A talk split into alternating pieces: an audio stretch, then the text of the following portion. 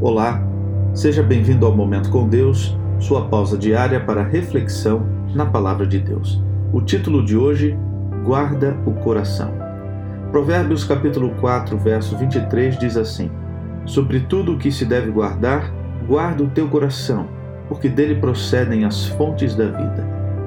O coração aqui neste verso representa a mente coração não pensa, apenas é uma bomba trabalhando para movimentar o sangue. Guardar o coração significa evitar que maus pensamentos tomem conta da nossa mente, que é o centro de nosso ser, de nossa existência.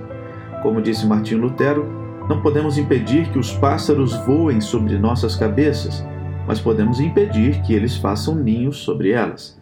Assim, também não podemos nos livrar de sermos tentados, mas podemos lutar para não cairmos em tentações. A melhor maneira de evitar que maus pensamentos ocupem nossa mente é fazendo com que ela fique cheia de bons pensamentos. Mas onde podemos encontrar bons pensamentos? Filipenses 4, verso 8 diz: Finalmente, irmãos, tudo que é verdadeiro, tudo que é respeitável, tudo que é justo, tudo que é puro, tudo que é amável, tudo que é de boa fama, se alguma virtude há, e se algum louvor existe, seja isso o que ocupe o vosso pensamento. Por isso, guarda o teu coração em todo o tempo, em todo lugar e em todas as circunstâncias.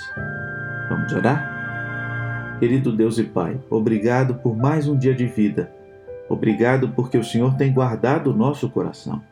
Habita em nós e nos conceda um dia vitorioso. Abençoe nossa família, nossos amigos e, por favor, cuide do nosso país.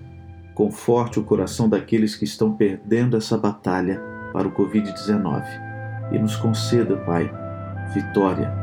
Oramos em nome de Jesus. Amém. Querido amigo, que Deus o abençoe ricamente. Um grande abraço e até amanhã.